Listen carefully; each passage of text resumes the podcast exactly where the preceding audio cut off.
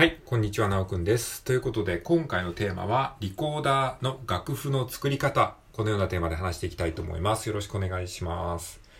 はい、ということで、えっ、ー、と、まあ、リコーダーの演奏をするときに自分のやりたい曲の楽譜がないときにですね、あの、自分で楽譜をね、えー、作ったり、えー、しておるわけなんですけれども、これをですね、僕がどういう手順で作るのかっていうことを今回ね、え解説してみたいと思います。はい。えー、これはですね、あの、例のごとく自分の、えー、アウトプットのためにやってる話でございますので、えー、自分が普段当たり前にやってることをですね、あえてこう、えー、言語化して、えー、体系化することによって自分の、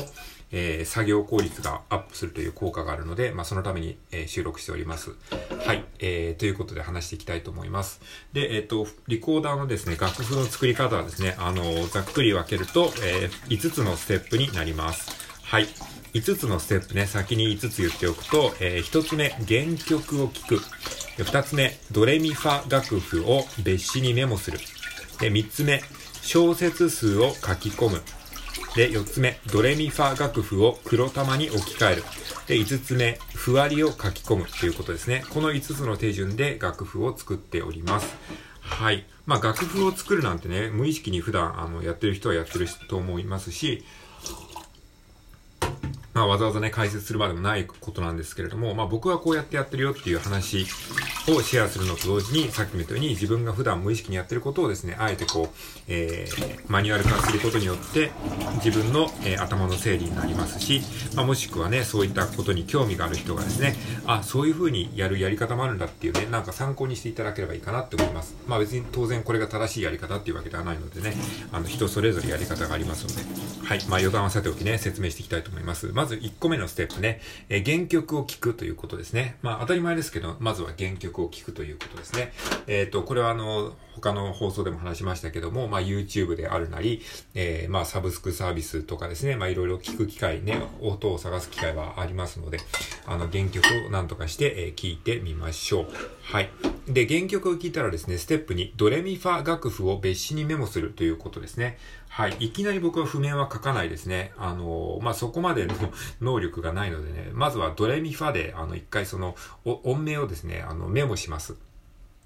えっと、まあ、一番いいのはですね、YouTube とかで、あの、ドレミファ楽譜、ドレミファ楽譜っていうのはカタカナで書いた、あの、音名ですね。あの、ちゃんとした楽譜、五線譜の楽譜じゃなくて、ドレミみたいな感じで、カタカナでドレミファミレドみたいに書いてあるやつを、えー、まあ、えー、ドレミファ楽譜って僕は呼んでますけども、はい。で、このドレミファ楽譜をですね、あの、紙に、ノートにメモするんですね。あの、普通のあの、キャンパスノートっていうか、あの、えー、ケーセンのノートですね。そういうノートに、あの、ドレミファでですね、あの、一回メモするんですね。それで、その曲の感覚をつかむんですね。で、ドレミファの、えー、カタカナの楽譜を一回見ながら自分で、えー、楽器で弾いてみて、リコーダーで吹いてみて、その感覚を馴染ませて、あ、こういう曲なんだっていうのを分かって、えー、まあ、一回ドレミファ、カタカナの楽譜を作ります。で、カタカナの楽譜だけだと、あのー実際にこれ曲を演奏しようとした時に長さがわかんなくなるなるんですね。どのぐらいの長さ伸ばすのかとか、小節数どのぐらいかとか、そういうのがわかんないので、やっぱりね、これは五線紙にした方がいいんですね。はい。とりあえず、ドレミファのカタカナで楽譜をまずノートに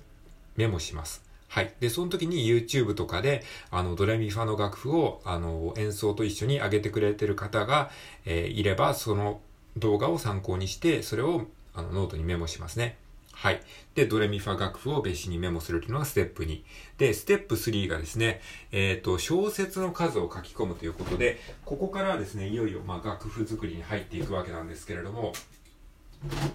いきなりね、あの、一小節目からね、あの、音符を書き始めるということではなくてですね、まずはですね、全体のですね、曲の長さを把握するために、まずですね、僕は小節数をね、楽譜に書きます。えー、とりあえずその、えー、曲を聴きながら、1、2、3、4って曲を聴きながらカウントをしながら、えー、例えば、えー、たたたたたたたたたたたたたたってなってたら、1、2、3、4、光るし、5、6、7、8、9、10、11、12みたいな感じで、あのー、小節数、カウントしながら、えー、小節線を弾いていく感じですね。えー、だいたい4拍で、4拍子の曲だったら、1、2、3、4でこれ1小節ね。で、3拍子の曲だったら、1、2、3、2、2、3でこう、3拍ずつで1小節なので、その小節線をパッパッパッと引いてって、で、曲全体の長さをですね、一回把握して、だいたいどのぐらいのページで収まるのか。まあ、えー、短い曲だったら、えー、だいたい、あのー、普通の楽譜、五線譜ノートの1ページ分に収まりますし、で、長い曲だと2ページにわたる場合がありますね。えー、はい。まあ、その、ポップスとかそういう曲だったらね、3ページとか来る、あの、長い場合もありますけども、えー、まあ普通のそのなんか、えー、リコーダーで練習するような曲であればですね、まあ大体1ページか2ページに収まると思います。で、その時にまあ僕あの、五線譜ノート、リングノートの、えー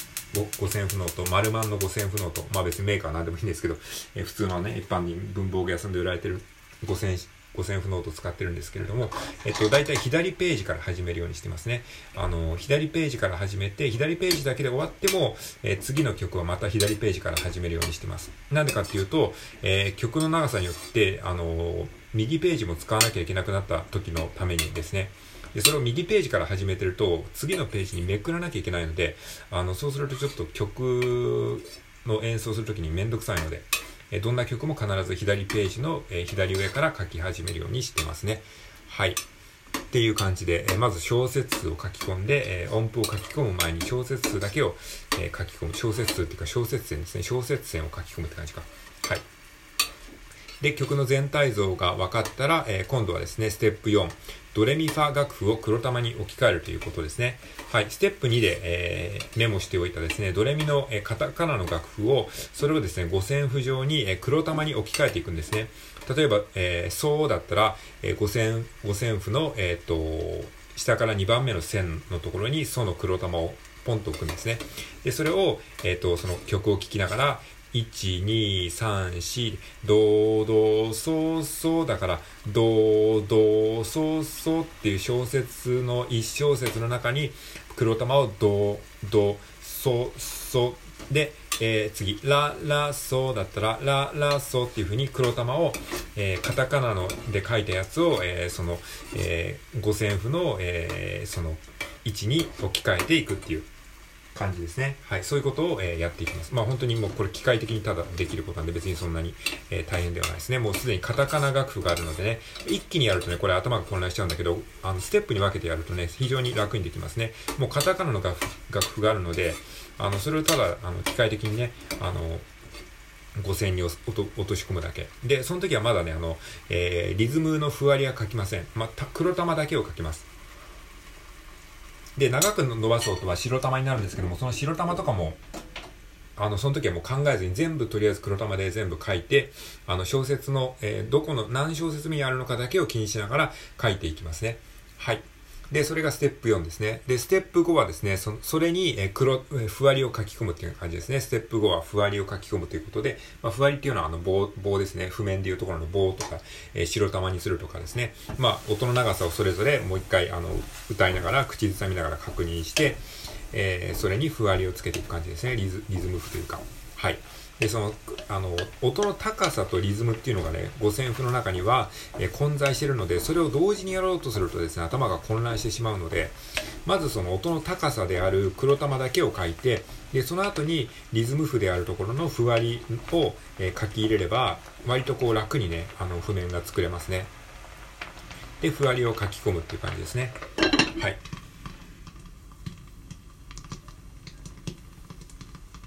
ちょっと待ってください。今作業しながら、あの、喋ってるんでね。ちょっと口が止まっちゃいましたけど。はい。えっと、で、ふわりを書き込む。はい。それで、えー、とりあえず5000符は完成ですね。あとはですね、まあ、あの、細かいこと言えば、小説番号とかですね、えー、1小節目、2小節目、3小節目っていう風に、まあ、自分が練習するときに、あの、どこまでやったか、えー、わからなくならないように、一応小説番号も書き込んでおきますね。はい。で、まあそんな感じで、とりあえず、えー、楽譜が完成っていう感じでございます。はい。まあ、自分で楽譜を作るとですね、めんどくさいけど、その作る過程で、あの、曲をね、自分でその理解できるんですよね。だから結構練習した時にも割とスムーズに、えー、こう、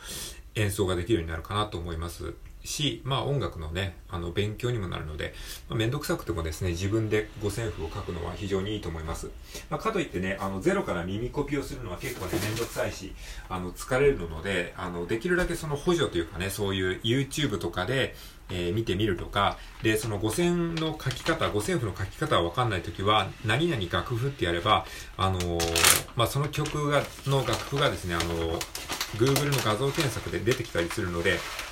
で、まあその、楽譜が売られてる場合はですね、全部その隠されてるというか全部がその表示されてなかったりするんですけれども、その一部だけ出てると、あ、こんな感じで書けばいいのかっていうその書き始めのそのイメージがつかめるので、そうやって Google 検索で楽譜検索をしたりとか、まあ、YouTube でドレミファ楽譜を参考にさせてもらったりとか、まあ、ネットのね、その、